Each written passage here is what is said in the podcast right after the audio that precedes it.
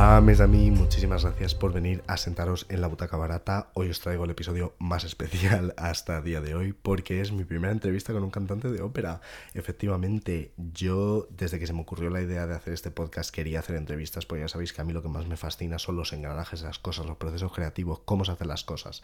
Entonces, la idea de poder entrevistar a alguien y preguntarle cómo es ese proceso me parece delicioso. Así que estoy contentísimo de que esta primera entrevista además sea con Anthony Roth Costanzo, un contratenor súper famoso, buenísimo, o sea, un talento increíble que además vi literalmente hace un mes en el Teatro Real en Partenope en uno de los papeles principales, o sea que te puedo decir yo de primera mano que este chaval es buenísimo. Además es una persona LGTB, una persona que no solamente ha cantado ópera, sino que ha cantado un montón de estilos, que ha hecho muchas colaboraciones con otros artistas y que además es contratenor, que es la voz de hombre más alta y es una voz muy peculiar que poca gente tiene. Entonces me parecía muy interesante tener su perspectiva y, y a, mí me ha parecido fascinante, al menos desde aquí dentro. Antes de poneros la entrevista, quiero decir que la entrevista es en inglés, porque él, aunque habla un poco de castellano, porque ya sabéis que la gente de la ópera habla eh, 346 idiomas, no se sentía tan cómodo haciéndolo en castellano porque no habla tanto, así que lo hemos hecho en inglés. Pero mm, yo creo que es una persona que se comunica muy bien, o sea que aunque no sepas mucho inglés, yo creo que te vas a enterar. Os cuento un poquito de su carrera, sus honores y sus premios y sus cosas para que veáis lo que ha hecho este señor. Anthony Roth Costanzo es estadounidense y es uno de los mm, contratenores más famosos, ocupados Mm, premiados del mundo. Ha cantado papeles principales, que si en la Metropolitan Opera House, en el Festival de Glyndebourne, en la English National Opera, en el Teatro Real. Este mismo año está nominado a un Grammy por su actuación principal en Akhenaten en el Met de Philip Glass, que bueno, eso es una grabación absolutamente increíble, normal que esté nominado a un Grammy, espero que lo gane pero es su segunda nominación, o sea, su primer disco debut en solitario también estuvo nominado a un Grammy a Mejor Álbum Clásico Solista Vocal. Fue el ganador de Operalia en 2012, que es una de las competiciones de ópera más importantes del mundo, también fue el ganador en 2009 de las audiciones del Met, que también es otro premio muy prestigioso y muy difícil de conseguir, y es uno de los pocos artistas vocalistas clásicos que tiene su propio concierto de NPR Tiny Desk. O sea, nominado al Grammy y Tiny Desk, que es este chaval, Olivia Rodrigo, al ser contratenor, sobre todo canta música barroca y música contemporánea, ya que son pues, los sitios en los que se escribe para su tipo de voz, pero no solo ha cantado esto, también ha cantado oratorios, estuvo en Broadway de pequeño en dos tours nacionales, en Falsettos y en Sound of Music, dos de mis musicales favoritos, bastante fuerte esto. Y nada, también es una mujefa bastante ocupada, tiene una empresa de fitness en Nueva York eh, de electroestimulación de los músculos. Yo la verdad es que no lo entiendo porque yo fitness person no soy. Pero bueno, es muy fuerte que esta persona haya decidido tomarse un tiempo en su apretada agenda para venir a este podcast, pero lo ha decidido hacer porque es majísimo. Así que aquí os dejo la grabación de mi entrevista con Anthony Roth Costanzo. Thank you so much for being here. First of all, I really appreciate that you agreed to this. You're my first operatic guest. Excellent. Well, I, I like your uh, all that you do, so it's exciting to be here with you. Well, thank you so much. So I just recorded a little intro so that we can skip that, and you already know all of your accomplishments, so I don't have to go through them. Um, so first and foremost, I want to ask you, and I'm sure you get this question like so often, but what even is a countertenor? Because I know a lot of people that listen to this podcast have never even listened to an opera. So what is it? What makes the voice special? A countertenor is a male who sings in falsetto or this high head voice. And you know, it sounds so exotic and rare and strange, but of course, we have all these pop singers from the past 50 years who sing like that, from you know, Michael Jackson to Prince to Justin Timberlake and Justin Bieber, singing in this high extended register. But a countertenor is this operatic term where we've developed that falsetto, that high voice, that Mickey Mouse voice into a more operatic application. And um, so it's loud, you know, like in the Teatro Real where I was just singing, there are no microphones. A lot, a lot of people don't know that about opera, that mm. it's totally acoustic. And we have to sing for thousands of people with no microphones. So, mm. uh, so that's what it does. And, and the lineage, of course, of the countertenor is castrated men in the 18th century who um, were the rock stars of their time and they were physically altered their balls crushed between stones so that they could sing high. So it's a really intriguing interesting history to be a part of. Well yeah but to be fair you have not had that done to you. That's right. Well we don't. I mean i can't reveal everything on this podcast. We'll have to keep some secrets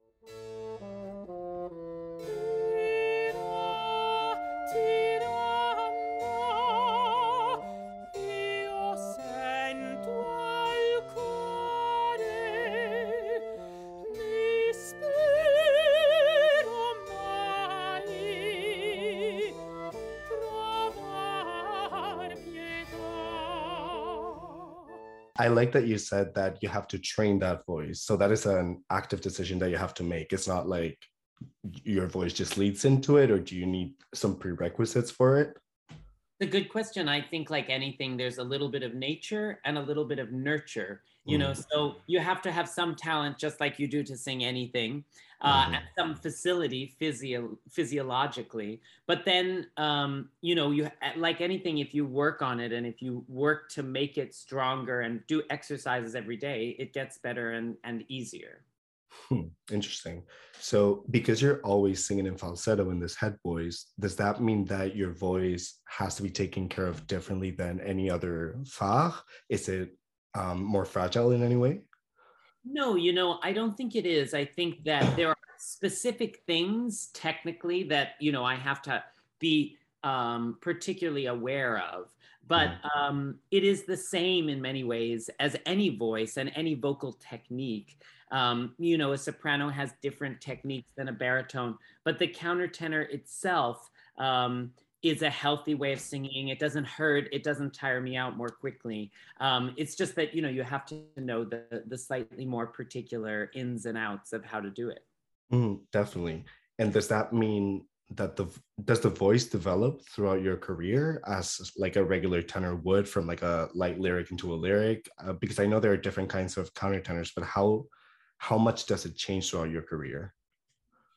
You know, the body changes as you get older and older, and the voice is really just an expression of the body and where it is. So I think it does change. Sometimes it gets richer or easier or harder in various parts. But um, but everybody's trajectory as a countertenor is slightly different. You know, we tend to sort of um, say, oh, a lyric soprano is going to get richer and bigger. Mm. Um, but I, my own journey has been that it's been easier and easier for me to sing countertenor as I've gotten older. Um, mm. So I don't know why exactly, but that's been pleasant. I mean, maybe it's just a muscle that you have to work at, and because it's not something. Is it like? Is it something that comes supernatural to you? Like. It is now, and it okay. feels like the most direct expression of who I am but okay. I think part of that is because I've spent the past, um, how old am I? I mean, a long time uh, singing countertenor, 25 years or something. Wow. Well, I'm not even 25. That's crazy.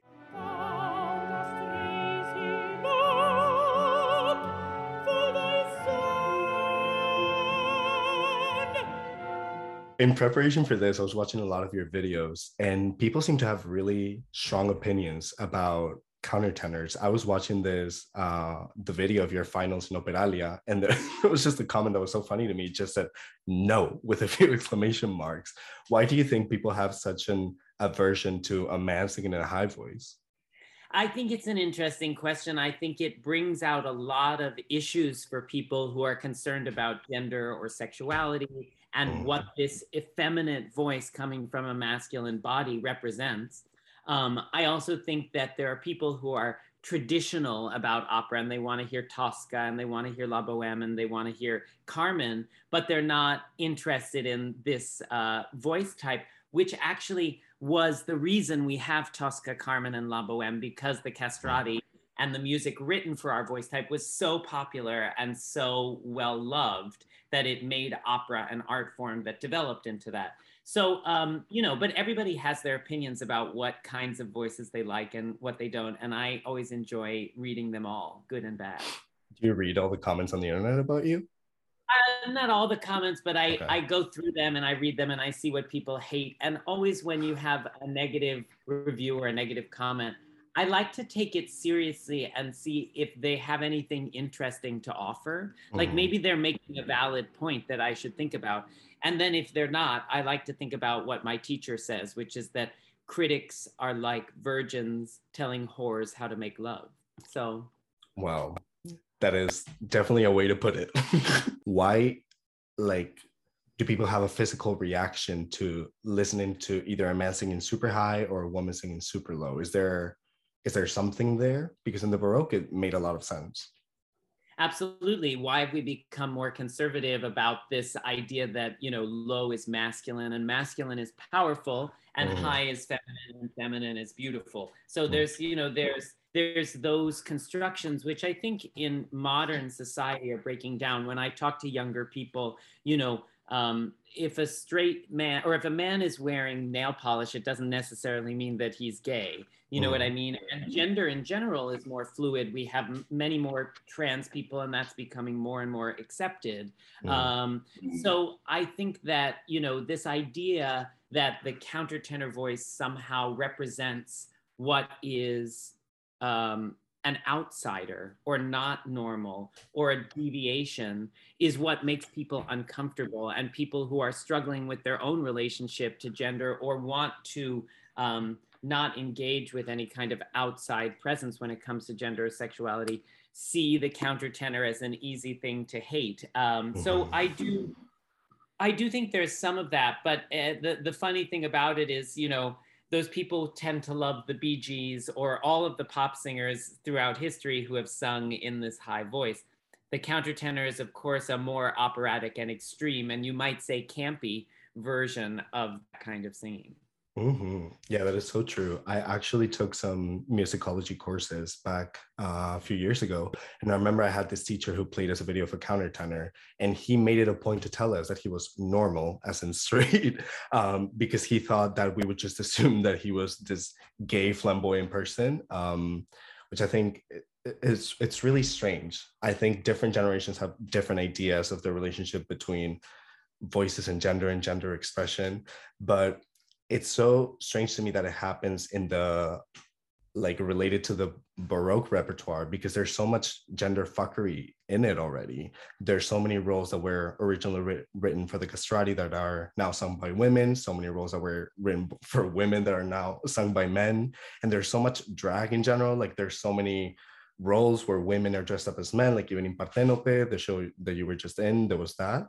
So how do you wait, are you comfortable with the label queer or do you prefer? Yeah. Okay. I like that. Okay, good. So, how do you as a queer person navigate all that gender fuckery? Do you think being queer helps you navigate that easily, or does it make you feel more cautious because you are surrounded by queer people and you know what these gender expressions actually mean in the real world?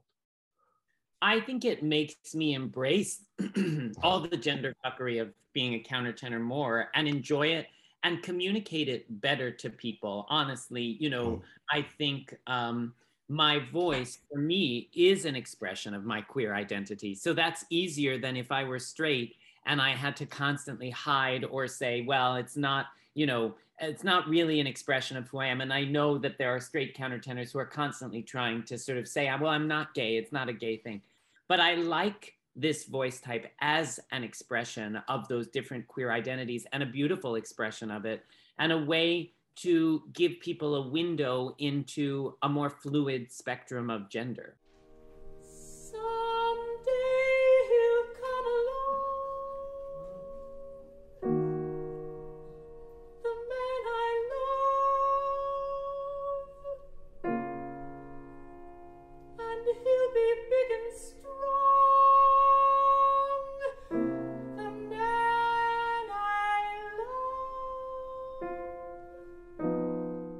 I just listened to the song that you put out, the medley between Purcell's, um, Dido's Lament and Dido's White Flag. That was really interesting. Did that just come about because of the word Dido? Like, how is that whole collaboration happening uh, with them and all the music that you're making and the show that you just um, performed a couple of months ago?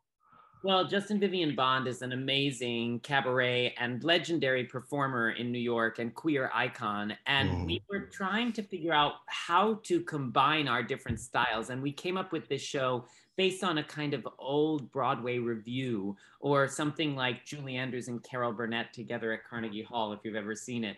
But really, this idea that there's high and low, both high art, low art, high culture, low culture, high voice, low voice mm-hmm. and that both of us look very different from the way we sound. Mm-hmm. And put our two voices together, it's simultaneously very funny, but it can also be quite poignant. Mm-hmm. And so we made a show and an album which comes out January 28th. Um, mm-hmm. so listen for the drop of the whole album. You'll love it. Um, but it's, uh, it's, it's called Only an Octave Apart. Uh, and in it, we do all of these mashups of popular music and classical music and find the resonances.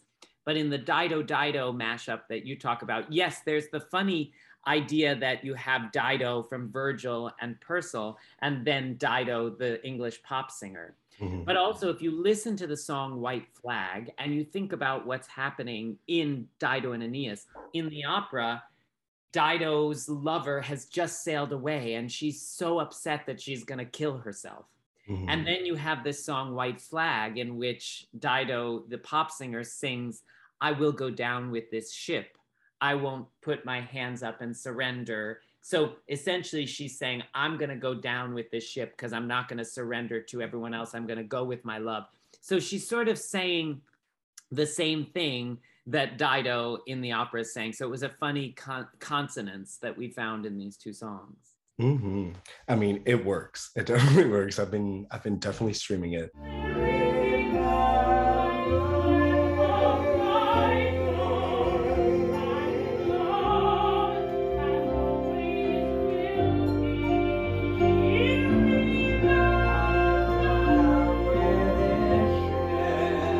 With this new project that you're doing, you're venturing out into other genres of music.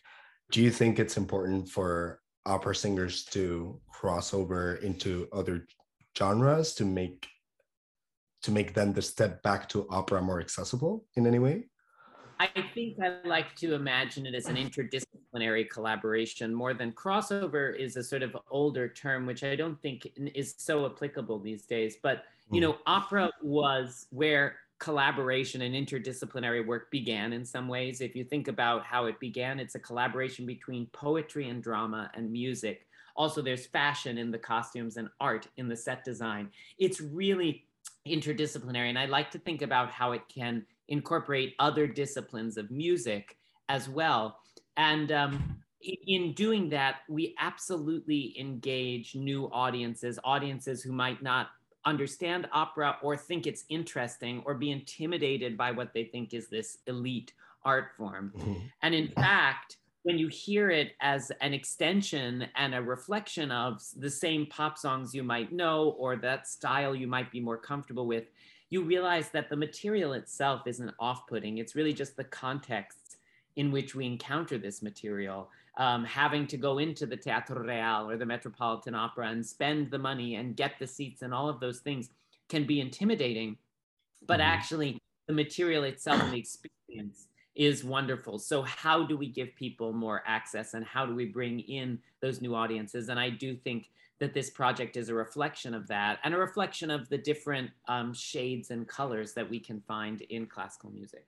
Mm-hmm. Yeah, I totally agree. And that's kind of the whole point of this podcast. I wanted to make opera less elitist and less scary because when I was first getting into it, it was very scary. But then I found that that the actual material was super approachable, same stories. Like we've been telling the same stories since the Greeks. We have three things that we talk about. We talk about love, we talk about death, we talk about power, and it just takes on different shapes. But I like the work that you do in trying to make it less elitist and more accessible. And I see other singers like Joyce DiDonato doing that. I see Sondra Radvanovsky and Keri Alkema with their podcast doing that. But do you think that is your responsibility as a singer, or should it um, be more in the hands of the opera houses to make it more accessible? Because at the end of the day, they're the people that benefit the most of it being more accessible. Yeah, but the opera houses are kind of the last and the slowest to innovate sometimes. Mm-hmm. So I think it's in the hands of everyone. I charge the opera houses to keep pushing forward and thinking differently. But really, art and the future of art should be determined by the voices of artists. So if mm-hmm. we as artists are just waiting for the opera house to determine the framework of how we're communicating our art form, we'll always be disappointed. And that's mm-hmm. why my career has very much been about creating an opportunity carving new paths, producing and being my own CEO uh, as I create these projects and ideas, and then collaborating with the institutions, supporting them in doing innovative work to move forward. Hmm. Yeah, I agree. Um, because if we expect companies. At the end of the day opera houses as much as they are a host for the arts they're also companies. If we expect in a capitalist system for companies to push for progress when they're doing something that already works it's never going to happen. One thing we often think is that something has to happen on a huge scale to have an impact. Mm. and in fact working in smaller communities and smaller groups has been more successful in bringing people giving people a real connection and making them feel a personal connection um, and also, we have to reflect other people's stories somehow in the opera, even if it's the canonical works or the works that we love in opera.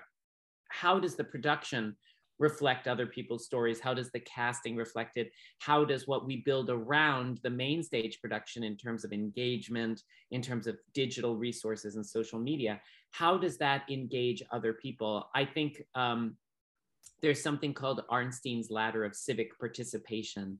And in it, you see a ladder, and at the bottom of it is things we don't want to do, which is just tell everybody else how great what we're doing is and how they should love it. Mm. And I think that's where a lot of opera houses stop by saying, hey, we're doing this stuff and it's great and you should love it.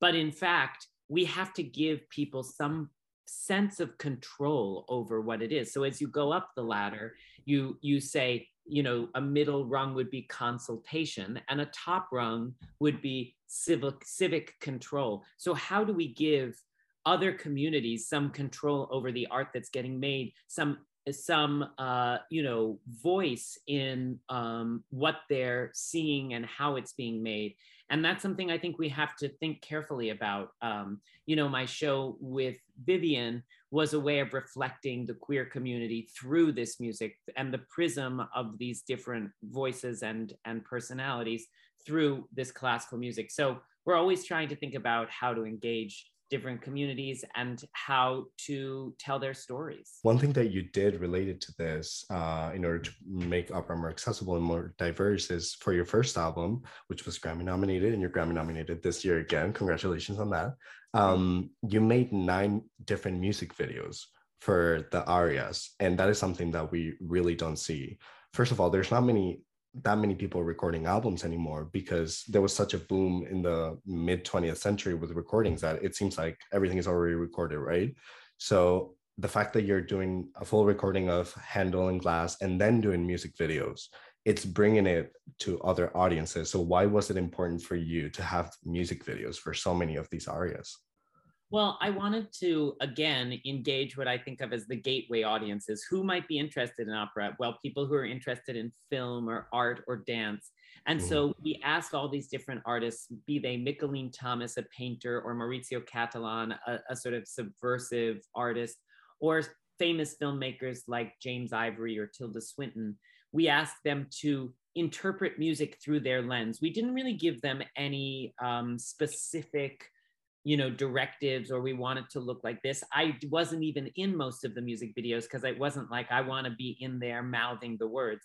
But mm-hmm. how can we see this music in a different way? And it really connected to people. I remember tilda swinton's video which was very silly and simple the dogs yeah. beach yeah dancing to handel. It got you know half a million views and it was talked about in the press so much because it unleashed a certain kind of joy. Um, mm-hmm. And I think that um, that's one of the ways that we can we have to we have to learn in opera, which is very much an art form about being in the theater and in that magical space. We have to learn how we can utilize the digital sphere more creatively. Just mm-hmm. posting videos of opera productions is not going to really spark the imagination of a new audience. Mm-hmm. Yeah, I absolutely agree. And I see so many theaters just posting like you can tell that they're community managers or older people that are not very engaged in what's happening in social media and they just post a random picture from a rehearsal but they don't care to actually make it engageable yeah. which is kind of sad to me um because i want it i want more people to um find it but i feel like if a regular person that has never been in contact with opera just reaches X theaters um, Instagram, they're not gonna think that it's something enjoyable. Whereas I think the music videos that you make are really, really fun. Thank you. Yeah, no, absolutely super I, fun. I totally agree with you. I think you're on the right track. So keep keep fighting that fight. I mean, if anyone want to hire me, I'm here. I'm sure so, many people do. Uh, I mean, uh, my email's open. I have not seen anything, but yeah. What was the process of putting that first album together? How did you choose the arias? How did you choose? Was there any um, thought in the order? Because I know you end with the hymn to the sun, which I mean, it makes sense that you end with that. But what was the sequencing and the choosing like? So I wanted to make an album for my first album that really represented me. And I realized that Handel and the Baroque really defined me as a mm. singer and took me to my success. And then when I did Philip Glass's production of Akhenaten, it really changed me and it changed my whole career.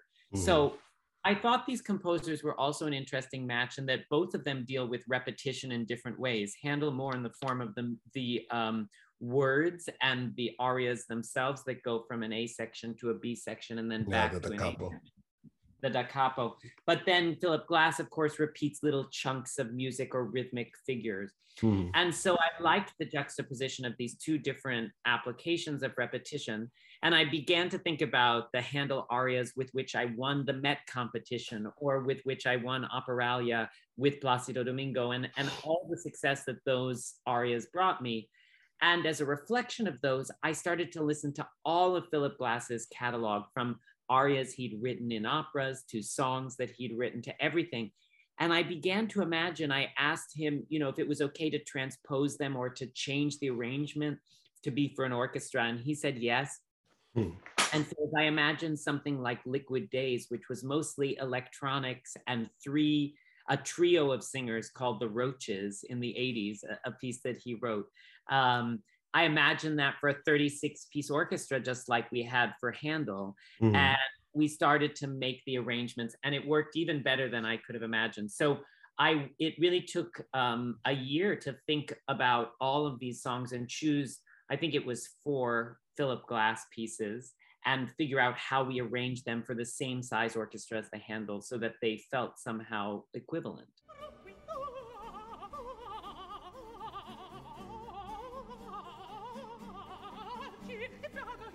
It must be so different working with a living composer like Philip Glass, uh, opposed to you know working with Handel, who you obviously will never meet, and you will never know if he agrees with what you're doing with his music, which I guess also is gives you some relief. So how different is it working on a piece and preparing for a role where the composer is alive versus you know a Handel piece or Gluck?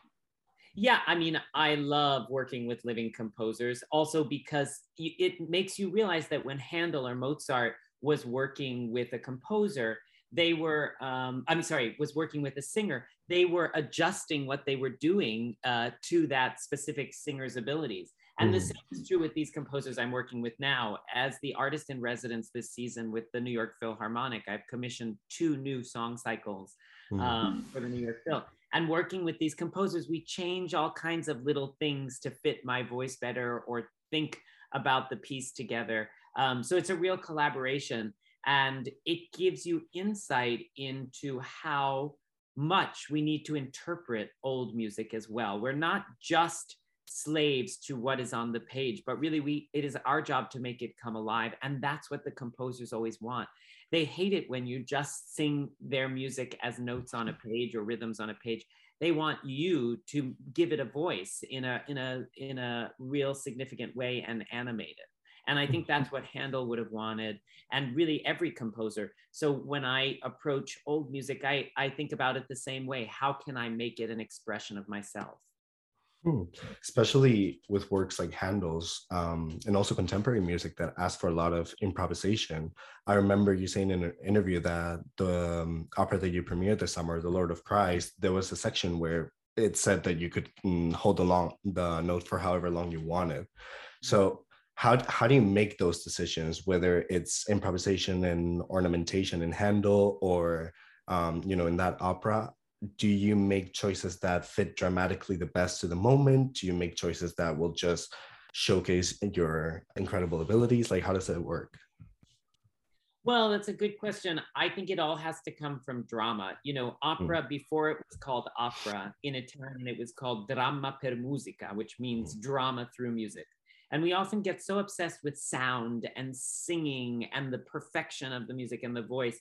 But really, what are we expressing? What, in the co- context of the opera I premiered this summer, what is the um, what is the dramatic context that I'm expressing? That will inform my choice. In Handel, same thing. If I'm writing an ornament, am I upset? Am I excited? Am I trying to express? What am I trying to express in the Mhm. emotion? What do I want the audience to feel? And that's how I craft the ornament. So I think all of the decisions we make have to come either from an expression of our innermost soul or from what we want to achieve dramatically or emotionally and have the audience experience. Do you think everyone's relation to sound is the same in the way, like, what I mean is, when you think, oh, this character is upset, I'm going to do the coloratura this way, do you think it always translates the same way to every audience? I don't think it translates the same way to every audience. Mm. However, I think that intention is very legible. And so when Mm. I work with kids uh, in the Bronx, I'll send you a video of I have seen them. yeah. uh, I mean, I have I have an access to the internet. Yeah. So, I mean, those kids knew nothing about opera, but they really perceived sadness. And I think they each perceived it in their own way. But they didn't know the words I was talking about or the ornaments I did. But the honesty of expression is what comes with maturity as a singer. And the more honest you can be in how you express something, I think the more clear it is for any audience and the more readily they can feel it themselves. And that is the job of an artist in a way. You've put your finger on it. It's not, um, sometimes it, it can be too self-focused in that we just want to make ourselves feel good or we want to do what we think is good. That's never the goal. The Mm. goal is how I can express most clearly and most honestly something that will be universally experienced um, by the audience. And each person experiences it in their different way. When I do Akhenaten, each audience member has a different interpretation, but Mm. they all experience, uh, or most of them that I've talked to, experience an emotional reaction to it. And so, how can we create something universal in the sound and in the in the drama? I mean, that is the the hard part of your job, I guess, figuring all that out and how how to communicate. Because at the end of the day, opera is musical theater. It's just a different kind of singing. It's just a different um, size, a different scale, but it is musical theater. And I know you come from musical theater. You've been on Broadway. You were in falsettos, which uh, interesting that you sing that in falsetto, whatever joke, haha. but um, would you want to go back to Broadway? Do you think you could do it? Are you comfortable in the works that you're singing right now? Yes, absolutely. I'd love to take only an octave apart our show to Broadway. Mm, and I think it would be interesting to have a countertenor or more countertenors on Broadway. But I think what you said is is the simplest way to say it, which um, is that it's about communication. mhm. That's what it's about. And our skill has to be honed as opera singers to figure out how to communicate best. And that's that's all we're trying to do. Mhm. So when you're preparing for a new role and you're thinking about how to communicate it, do you first look at the text or do you look at the music and how it's expressed through the text? First, I always look at the text because I want to understand the story and the words and what's trying to be said. But then the music sometimes can go against the text and can be saying something different. You know, in Benjamin Britten, a lot of times he writes different psychologies into the music than are expressed by the text. So there's a lot of different layers on which opera can exist and a lot of different things you can make people feel. Is there another operatic repertoire that you think you could tackle? Like, because you're as a countertenor, you're stuck between either Baroque or contemporary. Do you think you could do any like Rossini mezzo roles or like Cherubino or something? I think if I were going to take on the standard canon that wasn't written for countertenor, there'd have to be a really good reason to do it in a production. But in recital, like I just sang one last night in Estonia and tomorrow in Cleveland, um, I sing works by Berlioz or Liszt or that romantic repertoire, which is a great way to hear the countertenor voice in a different light. So um, you never know what's possible. And if you listen carefully on the new album, you'll hear some of the operatic canon that wouldn't normally be sung by a countertenor. Nice. Okay, so I want to take more of your time because you're very busy and you have to go. I just have one last short question. And is it, are we going to see you in Madrid again anytime soon? You will see me. You will see me in Madrid again soon, and um, hopefully more than once. So we're working on that. But keep your Oh. eyes peeled. You can't say in what, can you? I can't. Yeah. Oh. Okay, interesting. But next Well- time I have something, I'll come back on the show and we'll talk about it. Oh, definitely. Yeah. Anytime you want to come back. Thank you so much for doing this. I really appreciate you taking uh, time out of your busy girl boss schedule to do this for me. So, yeah, thank you very much. And where can everyone find you online? Find me on Instagram at AR Costanzo, which is A R C O S T A N Z O, or um, yeah, Twitter, Facebook. But of course, you can look at me on anthonyrothcostanzo.com as well. Uh, it's great to talk to you. I love your show and everything you, you. do. And I look forward to the future. Thank you. Well, it was very nice talking to you, and I'll see you on the internet. You will. And in Madrid again soon. yeah, perfect. Well, thank you so much. Bye. Bueno, girls, gays, thems, espero que os haya gustado mucho este episodio. Es la primera vez que hacía una entrevista en mi vida, así que pues un poco nervioso estaba, la verdad. Pero bueno, ha sido majísima, así que me ha hecho sentirme muy cómodo. Y nada, si tenéis alguna sugerencia de alguien que os gustaría que viniera a este podcast, eh, tanto cantantes como gente del mundo de la ópera que os parezca que puedan tener una perspectiva interesante y que cuadren con esto, me lo decís. Yo evidentemente tengo 300.000 ideas, pero hay, hay gente a la que me da vergüencita decirlo, pues como es que yo admiro mucho a esta persona, si me dice que no es que voy a hacer ridículo.